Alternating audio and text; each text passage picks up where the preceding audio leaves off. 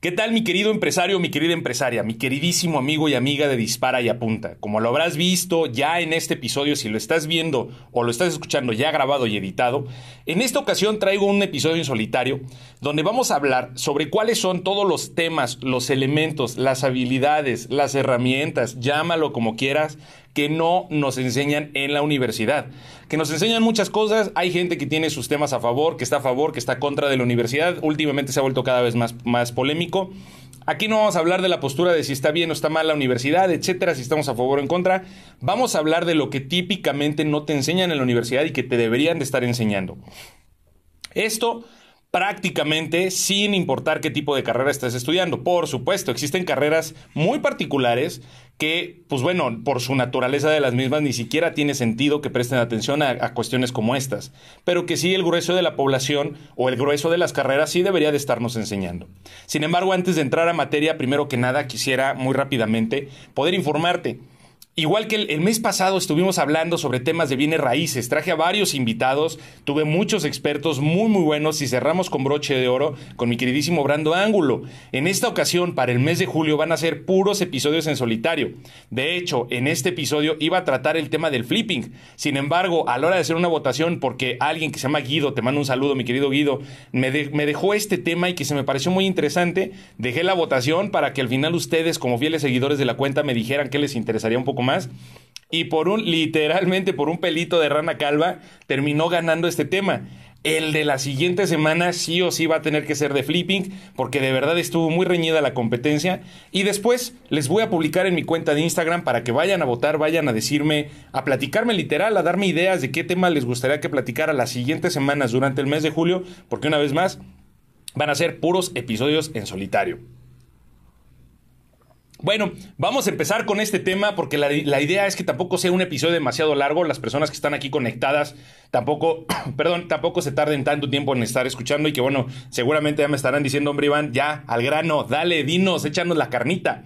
Bueno, vamos a hablar de estos temas que, como pequeño preámbulo, nada más muy rápido, no importa si estamos hablando de una universidad pública, una universidad privada, no importa de qué carrera, casi no importa de qué carrera estemos hablando. Obviamente existen unas muy particulares que no aplicarían tanto o no todas estas herramientas, pero en general, claro que aplican y que incluso las mismas universidades que dan carreras de negocios, las carreras de negocios no las dan o no las dan de la forma correcta, como deberían de darse cualquiera de estos elementos tengo preparados dos, cinco puntos que son los que para mí son los más importantes. Vámonos con el primero. El primero tiene que ver con el tema de las ventas.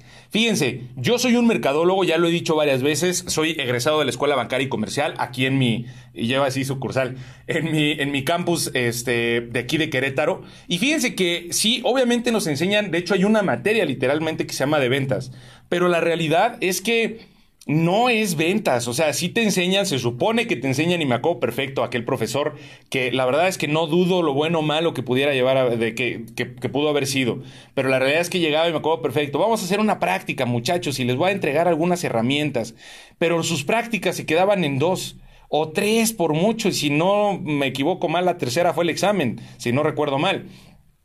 Pero desgraciadamente, y como ustedes saben, las personas que ya se dediquen a las ventas, las ventas son de mucha práctica. No estoy criticando el que en, un semestre no nos hayan dado suficiente práctica, porque a lo mejor se requiere más tiempo o menos, no lo sé. Lo que estoy diciendo es que una de las cosas que no enseñan son ventas, y eso que a mí, mi carrera, que uno de los elementos del marketing son ventas, nos lo enseñaron muy poquito, esto deberían de estarlo enseñando en los otros lados y darle un enfoque muy sencillo. Para mí las ventas tiene tres elementos fundamentales. Atención al cliente, perfilamiento y cierres de operaciones.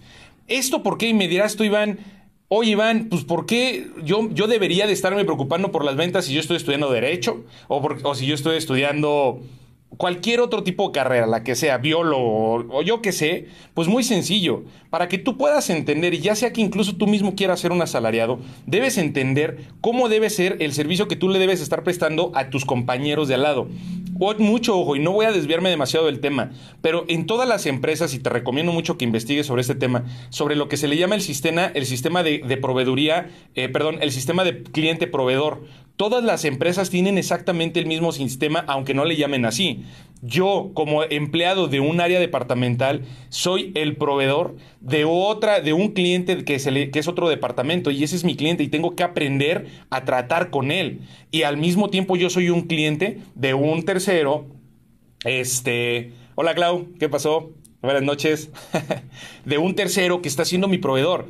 Y a eso, para poder hacer perfectamente bien eso, se llama atención a clientes. Segunda instancia, el tema del perfilamiento, para que yo pueda entender cuáles son las necesidades también de mis compañeros. Y mucho ojo, le estoy hablando como un simple asalariado, ¿eh? Ni siquiera estoy hablando de la aplicación real de unas ventas, para que tú puedas entender que incluso, aun cuando no seas un vendedor, seas un asalariado, claro que aplica el tema de las ventas. El perfilamiento, poder, el perfilamiento tiene que ver con el entendimiento de la persona que yo tengo a un costado, que tengo al lado. Y eso ni siquiera sirve ya, ni siquiera te voy a hablar de tema de trabajo, te voy a hablar de incluso relaciones de pareja, relaciones con tus amigos. Eso, el tema del perfilamiento es, es, igual a entendimiento de la persona que está enfrente, saber cuáles son sus necesidades, cuáles son sus características, y eso se llaman relaciones humanas. Y las relaciones humanas bien hechas se, tienen un impacto que técnicamente hablando yo les doy el título de perfilamiento de cliente. Y por último, la técnica de cierre cierres de operaciones, cierres de ventas. Oye, Iván, ¿y a mí de qué me interesa? ¿Qué carajos me interesa? Yo nunca en la vida voy a hacer, pero acercarme, pero ni tantito, a un tema de cierre de ventas. ¿Qué crees, mi querido amigo, mi querida amiga?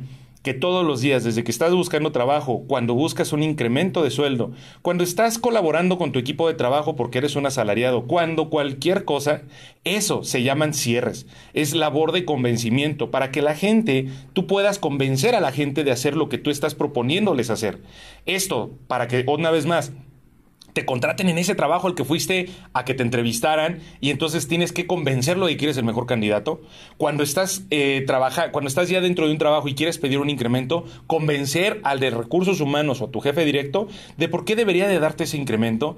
Cuando estás trabajando en equipo, en algún proyecto o yo que sé, o simple dinámica natural de todos los días, convencer a tus compañeros de otras áreas de trabajo por qué deberían de trabajar de determinada manera o tomar cierto rumbo, a eso se le llama cierre de ventas.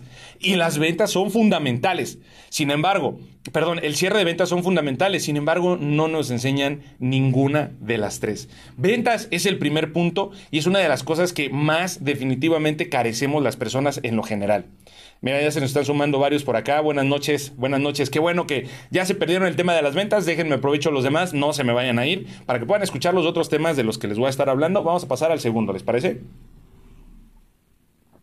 Bueno, vámonos al segundo tema, que son las finanzas personales. Ya hablamos sobre las ventas. Iván, te hice caso. Soy muy bueno en ventas y literalmente me estoy educando a las ventas.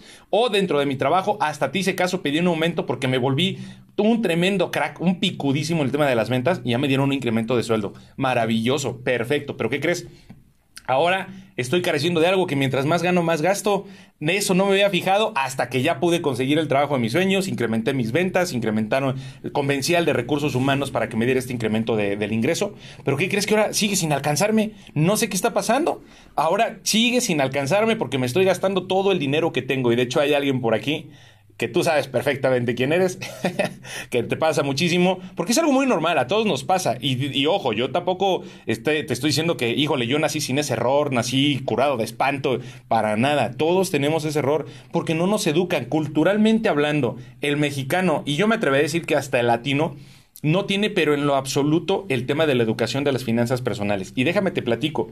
En Estados Unidos, eh, ya no, te quiero mentir con la estadística porque se me está yendo el, el, dato en este momento, pero estadísticamente hablando, me parece que es no menos del 70 o el 80% de los estadounidenses tienen por lo menos algún tipo de fondo de inversión, algún tipo de ahorro. Y eso no pasa en México. Menos menos del 3% de la población nacional en México tiene algún instrumento o alguna actividad relacionada con temas de inversión. Y ni siquiera, ni siquiera estamos hablando de fondos de ahorro, más allá de los gubernamentales que te pueden de llegar a dar, eh, como los famosos afores. Pero no existe esa cultura. El tema de las finanzas personales es fundamental. Ahora, las finanzas personales también, desde mi punto de vista, existen tres aspectos fundamentales de las finanzas personales. El primero de ellos tiene que ver con la parte de los ingresos. Es decir, estos ingresos que yo estoy recibiendo, cómo hacer una verdadera planeación de respecto a los ingresos. No porque hoy en día, afortunadamente a partir de agosto, me vayan a pagar más o a partir de este mes de julio me van a empezar, me van a incrementar mi ingreso no quiere decir que yo puedo estar gastando más. Tengo que tener una, perdón, aquí hay una palabra clave que se llama planeación. Yo debo planear, debo, debo tener una planeación perfectamente bien hecha para saber cuánto estoy costando ahorita, cuánto es lo que voy a gastar después cuando esté en otro momento de vida, cuánto dinero voy a necesitar. Y en función de eso veo el ingreso que estoy recibiendo, si me es suficiente, si me hace falta o incluso puedo empezar a tomar de ese ingreso para mandarlo a un ahorro o ya ni hablemos de fondos de inversiones o inversiones en temas de acciones. Hay un, ah, para esto te recomiendo en el punto anterior que te hablaba de ventas, te recomiendo varios episodios. Hay uno que se llama Véndele a tu mamá, que es uno de los primeritos episodios que, que, este, que saqué y que de hecho Baje, buenas noches. ¿Cómo estás, Baje? Bueno, no, no sé si así te llaman, ¿no? Pero no, no, aquí, aquí tienes tu, tu username así. Eh, se llama Véndele a tu mamá. La verdad es que, de hecho, es, uno del, es el episodio más reproducido que tengo hasta ahora de los podcasts. La parte de finanzas personales, hace poquito publiqué también un episodio donde hablo precisamente, profundizo en el tema de las finanzas personales. Ese no es el objetivo de este episodio. Pero en las escuelas no te enseñan de finanzas personales. En las escuelas te enseñan, oye, es que sí, mira, administra y empresas y no sé qué. En caso de que estudies alguna carrera de negocios, y no ni eso. Y los que estudiamos una carrera de negocios nos enseñan sobre supuestas finanzas corporativas, manejos de dinero, de administración, etcétera, pero la realidad es que yo siempre lo he dicho, tú no puedes aspirar a administrar un negocio si no te sabes administrar primero tú. Y para que te sepas administrar primero tú, debes haber aprendido finanzas personales. Desgraciadamente las escuelas no lo enseñan. No te enseñan sobre planeación para que tú puedas entender cuál es la relación entre tus ingresos reales, tu gasto real y lo que viene en tu futuro en segunda instancia, de la parte de finanzas personales tiene que ver con los gastos. Aquí el justo lo mencionaba hace un momento. ¿Cuánto cuestas tú? ¿Cuáles son los gastos que, que, tú estás teniendo? Identificar los gastos fijos de los gastos variables. Identificar los gastos fundamentales de los gastos secundarios y además de los gastos hormiga. Como, como, está diciendo Alfonso, tienes razón, este, no enseñan bien. Efectivamente, no lo enseñan bien, mi querido Alfonso. Ahora, eh, en esta parte de los gastos no entendemos precisamente eso y por eso es que muchas veces ahí nos tienes comprándonos nuestro Starbucks todos los días, ahí nos tienes dándonos nuestro gustito porque, ay, ¿qué pasa? No pasa nada, hombre, es un gustito apenas. Son 80 pesos del café de Starbucks, son 90 pesitos, no hay pedo, no pasa nada. Pero ¿qué crees? Que ese Starbucks te lo compras uno cada semana o dos a la semana o traes o a la semana y eso te termina incrementando tu tu, gasto de forma impresionante. El problema es que ni siquiera tienes conciencia de cuánto es lo que tú cuestas. Yo, una vez más, no estaba curado de espanto de esto.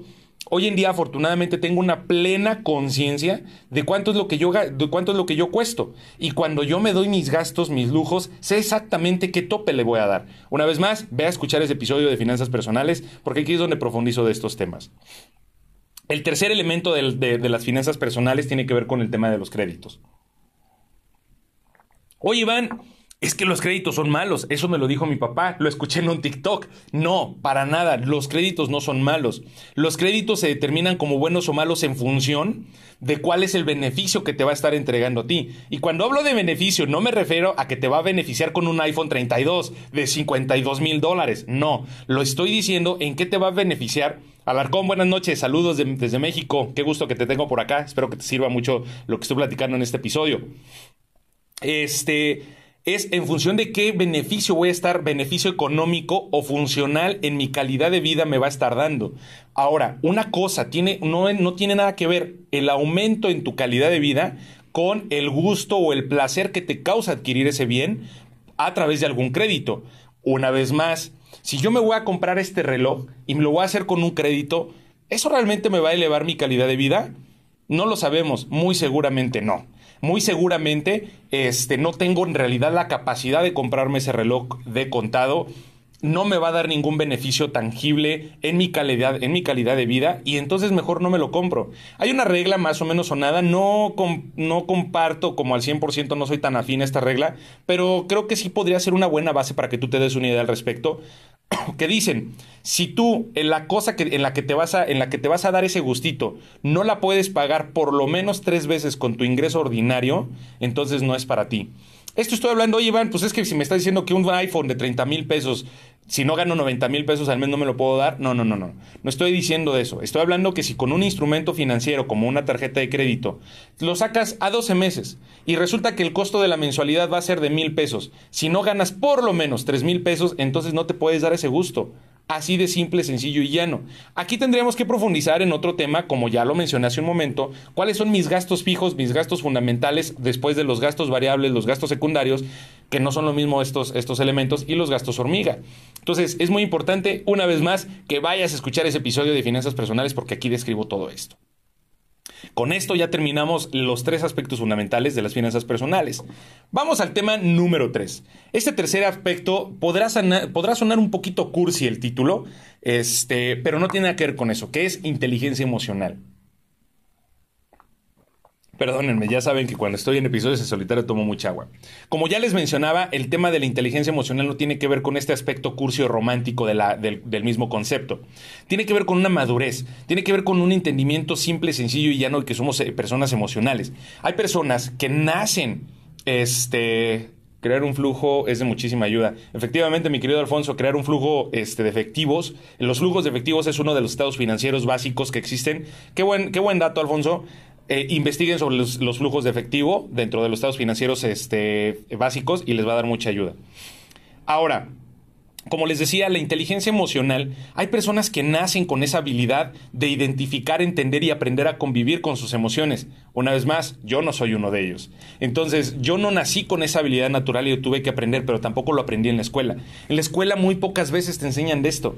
Lo más cercano que puede llegar a existir es que en tu escuela eh, más típicamente en las de paga que en las públicas, pero en las públicas también puede haber el famoso psicólogo o consejero este, académico o le llaman de diferentes maneras. Muy buenas noches a todos los que están sumando.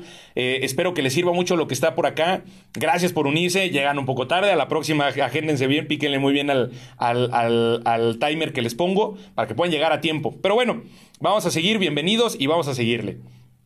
Eh, es lo más cercano que hay, pero en realidad nunca te enseñan sobre cómo desarrollar y cómo aprender a lidiar con la parte de tus emociones. Una vez más, somos humanos. Los humanos tenemos emociones, queramos o no. Punto. Si tú eres de las personas que dicen, hombre, Iván, eso, ese tema del que estás hablando es una pendejada, porque no, cómo crees, etcétera, el, el del error eres tú, porque eres humano y como humano es naturaleza humana las emociones, pero para eso tienes que aprender a madurar, tienes que aprender a identificarlas, convivir con ellas y saber lidiar con ellas. Ahora, esto también, igual que los otros temas, lo dividí en tres aspectos fundamentales que no nos enseña en la escuela de, ningún, de ninguna manera. El primero tiene que ver con el tema del manejo de las emociones. ¿Cómo puedo yo manejar las emociones si ni siquiera las he aprendido a identificar? Como simplemente el hecho de estar nervioso, tengo miedo, estoy muy emocionado, tengo cualquier tipo de excitación o cualquier tipo de placer, también frente a cualquier tipo de miedo, cualquier tipo de ansiedad o cualquier tipo de emoción que mucha gente, las gente, las personas, entre comillas, eh, lo dicen de forma negativa. Pero es importante que yo pueda identificar todas esas emociones para que pueda saber manejarlas. Cuando no sé manejar las emociones, y estoy en un momento de éxtasis o un momento de excitación muy grande, simplemente me salgo de control. Entonces, no pienso con claridad, dejo que las emociones me dominen a mí. Lo mismo sucede obviamente al revés, cuando tenemos algún tipo de ansiedad, de miedo, de tristeza. Cuando dejamos que la emoción nos domine, no pensamos con claridad, dejamos que la emoción nos domine, nos, nos controle a su, a, su, a, su, a su antojo y eso nos lleva a tomar malas decisiones. Ese es el punto. Tanto en, emociones positivas, lo digo entrecomillado, como una vez más entrecomillado, emociones negativas. Si no sabemos identificarlas y manejarlas, las emociones nos van, a, nos van a dominar a nosotros y nos van a llevar a tomar malas decisiones invariablemente. El segundo aspecto que tiene mucho que ver con esto es el enfoque, la concentración. Tú dirás, oye Iván, pero es que concentración es un tema mental, o sea, tienes que ocupar tu cerebro para que te puedas enfocar en esto. Sí, pero ¿qué crees? Que el cerebro no se va a poder enfocar si no tienes un buen desarrollo emocional porque ya aprendiste a manejar y a controlar tus emociones, a lidiar con ellas. Cuando aprendes a hacer eso, la segunda parte o la segunda fase es ahora aprende a enfocarte. Es que aprendes a que tus emociones, silenciar tus emociones o bajarle el volumen a tus emociones para que tu cerebro tenga espacio y tranquilidad para poder trabajar. Dentro de esto viene la meditación. Y cuando hablo de meditación, no es esta clásica imagen, porque casi siempre nos imaginamos cuando hablamos de meditación, al cerebro humano le llega la imagen de un vudú, digo un budista, perdón, un budista, este, haciéndole, haciéndole el, como la seña, no sé cómo decirlo, con las manos, sentado que de mariposa, haciéndole um, Eso no es, bueno, es una forma de meditación, pero en realidad la meditación tiene que ver con la capacidad de poder concentrarse y enfocar y manejar tu cerebro en este sentido. Y todo esto tiene que ver con la parte de la inteligencia emocional. Por tercero, y que para mí es la habilidad más importante, sobre todo si queremos ser personas de éxito, como emprendedores o como alguien que se va a destacar dentro de niveles importantes dentro de una empresa, tiene que ver con el liderazgo. El liderazgo y el autoliderazgo ni de chiste. Yo nunca he sabido de nadie que les enseñen de esto en la universidad. No me importa de qué carrera estén hablando. Y por aquí ya me pusieron varios comentarios. Si alguien sabe de al respecto de alguna carrera o que ustedes les hayan enseñado temas de liderazgo, me encantaría este, poder eh, escucharlos. Nada más muy rápido, Alarcón, aprendiendo lo mejor, muchas gracias. Eh, fuera, sería muy diferente si nos enseñaran este tipo de cosas en la escuela, totalmente de acuerdo. ¿Cómo empiezo desde cero? Eh, eso, eso, te lo voy a dejar al final. Las personas que me están viendo, acuérdense, déjenme sus preguntitas al final. Y ese tipo de preguntas, con todo el gusto, se las voy contestando sin ningún problema. Vamos a continuar con el episodio. Pero para que tú puedas liderar terceros, primero te tienes que liderar a ti mismo. Para que te puedas liderar a ti mismo, primero tienes que dominar tus emociones. Por eso cabe dentro del tema de la inteligencia emocional.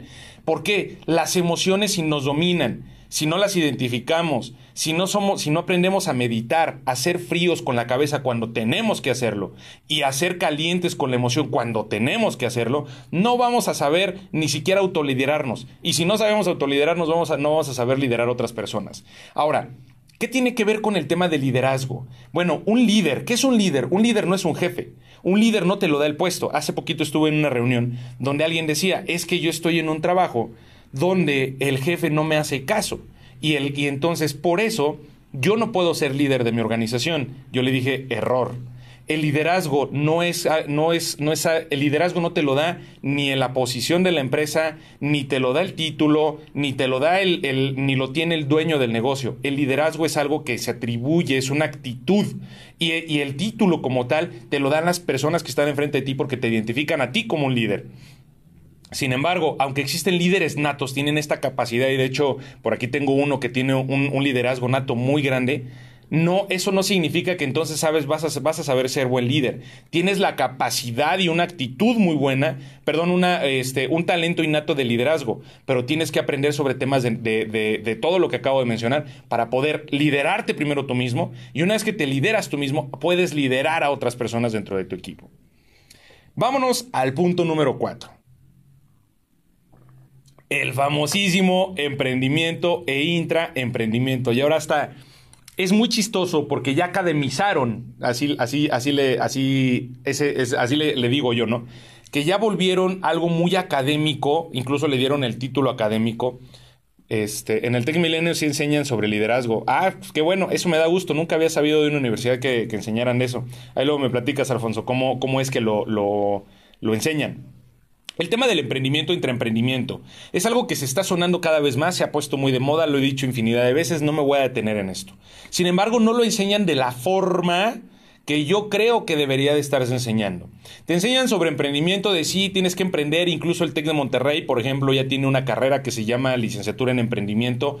No, no, no, voy, a, no voy a decir que esa carrera no, porque no la conozco, pero en general cuando hablamos de temas de emprendimiento, sí te pueden llegar a dar ciertos conocimientos, pero en general las universidades no lo dan, no te enseñan verdaderamente. ¿Qué quiero decir con esto? Una vez más, aquí lo diferí, perdón, en cuatro puntos, aquí ya no fueron tres, son cuatro puntos los que para mí son los más importantes. No digo que estén mal o que no sirva lo que enseñan, lo que digo es que les falta de forma mucho más específica lo siguiente. Primero que nada, tiene que ver con la parte de la identificación del producto y mercado, a, a un mercado meta específico. Esto sí, a los mercadólogos, por ejemplo, todo el tiempo nos andan hablando de segmentos de mercado, nichos de mercado, tribus, etcétera. Todo el tiempo nos andan hablando de desarrollo de producto, etcétera. Pero no queda suficientemente claro, y se los digo porque aquí en Empresa Grupo Lesgo, eh, algunas personas que están conectadas y otras más que ya me han visto que, que, bueno, unas personas que trabajan conmigo y otras personas que ya me han visto eh, y que lo he platicado, aquí tenemos algo que se llama programa Trainee. Traemos una enorme cantidad de estudiantes semestre tras semestre. Y me asombra muchísimo que estos estudiantes, a pesar de estudiar una carrera de negocio, muchos de ellos, no todos, eh, no entienden verdaderamente, ellos tienen clavados en su cerebro que primero tienen que desarrollar un producto para luego encontrar a qué mercado debe de ser. O por otro lado, peor aún, entienden correctamente que sí deben de, de, identificar primero su segmento del mercado al cual van a atender, pero no aciertan en el producto. Ellos, bajo su hipótesis, hacen un producto que quieren clavar a huevo en el, en el segmento del mercado que según ellos es el, es el idóneo para el producto. Eso resulta peor porque no solamente supones lo del producto, sino supones el producto y supones el mercado. Eso es un error. ¿Y cómo se logra esto? Esto lo conecto con el punto número dos, que es a través del concepto de las iteraciones. En las universidades y, por ejemplo, en la mía, aunque vaya que hacen muchas cosas maravillosamente bien, o sea, yo la, la verdad es que considero que mi universidad es buena, a pesar de eso, te hacen hacer un plan de negocio calibre cañón, o sea, una, una tremenda, tres Biblias juntas es el plan de negocios, pero en ninguno de esos momentos te dicen, oye, tienes que probar. Te hablan un poco de investigación de mercado, te hablan un poco de focus group, te hablan un poco de prueba de producto, que es lo más cercano que puede llegar a existir en, en iteración, pero no te hablan realmente del concepto de iteración. Es decir, desarrollar un prototipo o incluso como le dicen en Google, un pretotipo que es antes del prototipo, al menor costo posible, de la forma más rápida posible, para probarlo lo antes posible, de la forma más eficiente posible y que aprendas con la mayor eficiencia posible. Eso es iteración, eso verdaderamente es iteración. Dicho en otras palabras, como diría el fundador de LinkedIn, si tú sacas tu producto y no te sientes avergonzado de él, es porque no lo sacaste lo suficientemente rápido, es porque no lo probaste lo suficientemente rápido. Aquí viene Sergio diciéndome que eh, la inteligencia financiera también es fundamental y te la enseña la vida, no una carrera universitaria. Eso es precisamente a lo que voy, Sergio. Debería de enseñártelo en la universidad. No tendrías por qué estarte esperando a la vida para poder aprenderlo. Bueno, en las iteraciones ese es el segundo punto de los cuatro, hablando en términos de emprendimiento o interemprendimiento. Y eso me lleva al tercer aspecto, que tiene que ver con la parte del, del intraemprendimiento. ¿A qué me refiero? El emprendimiento no nada más es, y lo he dicho mil veces, es salte de tu trabajo, come marucha en un año, vive de la chingada, no sé qué, y emprende por eso, porque esa es la forma de emprender. Ni siquiera te enseñan una verdadera forma de hacerlo. Y número dos, no te enseñan el verdadero concepto de lo que es el intraemprendimiento. No entiende la gente, ni mucho menos las universidades, que el intraemprendimiento puede llegar a tener un alcance cañón brutal dentro del mundo, el mundo de los negocios. Sin embargo, pues desgraciadamente esta carencia que tenemos en la parte de, las universidades, pues es lo que termina este, teniendo este hueco y esta oportunidad muy grande en la parte de las universidades para poder enseñarlo, básicamente, ¿no? Vámonos al cuarto punto que aquí lo sumé, que tiene que ver con la parte del marketing digital, un verdadero marketing digital con sumado, mejor dicho, aquí lo sumé dos por uno, eh, con la parte de la marca personal aquí ya te recomiendo también que precisamente busques unos episodios donde te hablo sobre marketing digital y también donde te hablo, este, perdón, también donde te hablo sobre la marca personal. Aquí muchos de los invitados indirectamente que he tenido, perdón, indirectamente hablan también de este tema, y, pero hay un episodio donde hablo muy específicamente del tema de la marca personal. Te recomiendo que vayas a escuchar estos episodios porque creo que te van a ser de gran ayuda y gran complemento a lo que voy a decir. Una vez más, porque digo, al final tampoco quiero tratar, tardarme mucho más de lo este, que ya tengo presupuestado en tiempo para que podamos llegar a esto. Hablando de finanzas, también las finanzas se dan en función del tiempo. Bueno, ¿Qué es el marketing digital? Básicamente lo que hablaba en el punto este, antepasado es el tema de las iteraciones. Este es un concepto fundamental en el marketing digital, cómo aprender a iterar para identificar qué es lo que más te está funcionando y en función de eso puedas entonces asignar de forma mucho más sabia el presupuesto para temas de marketing, canales, eh, conceptos, comunicación, mensajes, bla, bla, bla. Ahora, el tema del marketing, hoy en día las universidades casi siempre te dice Facebook, Google, y mira, vas a probar y le vas a, y le vas a meter, etcétera. Pero no te enseñan el verdadero concepto de lo que es el marketing digital, lo que se supone a la velocidad con la que estamos eh, avanzando. Y no culpo a las escuelas. Las escuelas deben de tener una metodología probada y estandarizada para que tampoco se salga de control. Sin embargo, desgraciadamente el mundo está avanzando tan rápido que las universidades están quedando tremendamente atrás respecto a este tema. te recomiendo que ya me acordé cómo se llama el episodio, el invitado Javi, se me estaba yendo, no me acordaba con quién había tenido esta, esta plática sobre tema de marketing digital. Mi queridísimo Javi, Javi Marketer, te recomiendo que escuches la plática que tuve con él y también, como te decía, el tema de la marca personal. Una de las personas que habló muy claramente al respecto, de hecho fue mi, mi antepenúltimo, me parece que fue mi, mi penúltimo o antepenúltimo invitado, mi queridísimo Quique Salazar él habló un poquito sobre el tema de marca personal y varios, prácticamente todos mis invitados han hablado al respecto. Te recomiendo que vayas a escuchar este episodio, estos episodios, porque creo que te van a ser de gran ayuda. Ya terminamos casi, llegamos al cuarto punto y con este cierro. Quiero hablarles sobre la educación continua y ser autodidacta. Desgraciadamente, las escuelas, las universidades no te dicen esto puntualmente, pero desgraciadamente tampoco te dicen qué es lo que deberías de hacer. Es decir, no te dicen que la, la, educación se termina cuando se termina la universidad. No te dicen. De hecho, te dicen, oye, pues hay maestrías, etcétera, si quieres. Pero no debería de ser si quieres. Debería de ser a lo largo de la, de la carrera que estás viviendo que te vayan clavando en la cabeza que la educación es infinita. Nunca, jamás en la vida se va a acabar la educación. Jamás. No es opcional, ni es finita, ni es opcional. Es obligatoria. Y tienen que enseñarte a ser autodidacta también tú mismo. Créanme que yo a lo largo de mi carrera me preocupé muy obsesivamente, ya lo he dicho varias veces, de hecho en la entrevista que tuve con mi queridísimo César Treviño lo platiqué varias veces, soy muy obsesivo me preocupé obsesivamente por estarme educando constantemente y créanme que eso es lo que hizo la diferencia de entre mí y muchos de mis otros compañeros. No se me vaya a malentender, no estoy diciendo nada en contra de mis compañeros ni para nada, para que no se vayan a hacer chismes. A lo que voy es que sí se hizo una diferencia importante entre mis compañeros y yo por la preocupación tan obsesiva que yo tenía por la educación. Eso afortunadamente me ha abierto las puertas que hasta hoy en día se me han abierto. He podido identificar las oportunidades que hasta hoy en día se me han presentado. Entonces, este, desgraciadamente, una vez más, aunque las universidades no te dicen que se acabó en la licenciatura, te invitan opcionalmente cuando debería ser una obligación, cuando a lo largo de toda la carrera deberían de estarte inculcando en el cerebro que la educación es infinita, nunca se va a acabar y que es obligatoria, ya sea que les compres algún otro producto a esa misma universidad, una maestría, un doctorado, etcétera, o que tú mismo, de forma autónoma, como autodidacta, como lo acabo de mencionar, puedas seguir en tu tema de la educación. Yo creo que si lográramos hacer algo como esto, si las universidades lograran hacer algo como esto, definitivamente estaríamos en un mundo, deja tu país, estaríamos en un mundo absolutamente diferente. Con esto termino la plática que tenía el día de hoy sobre qué no nos enseñan las universidades. Espero que te haya gustado, espero que te haya servido, espero que te haya dado conexión y te haya hecho clic con alguno de los elementos donde a lo mejor, si tú eres una persona buena en finanzas personales, pero te diste cuenta que no eres bueno en ventas, en inteligencia, en emprendimiento o cualquier otro tema del que estuve hablando, te empieces a preparar hoy mismo, no mañana, no pasado, no el siguiente mes. Hoy empieces a, prepararte en estos temas, porque mientras antes te desarrolles mucho más rápido, vas a poder llegar a la cima del éxito, mi querido empresario, mi querida empresaria. Espero una vez más que te haya gustado este episodio.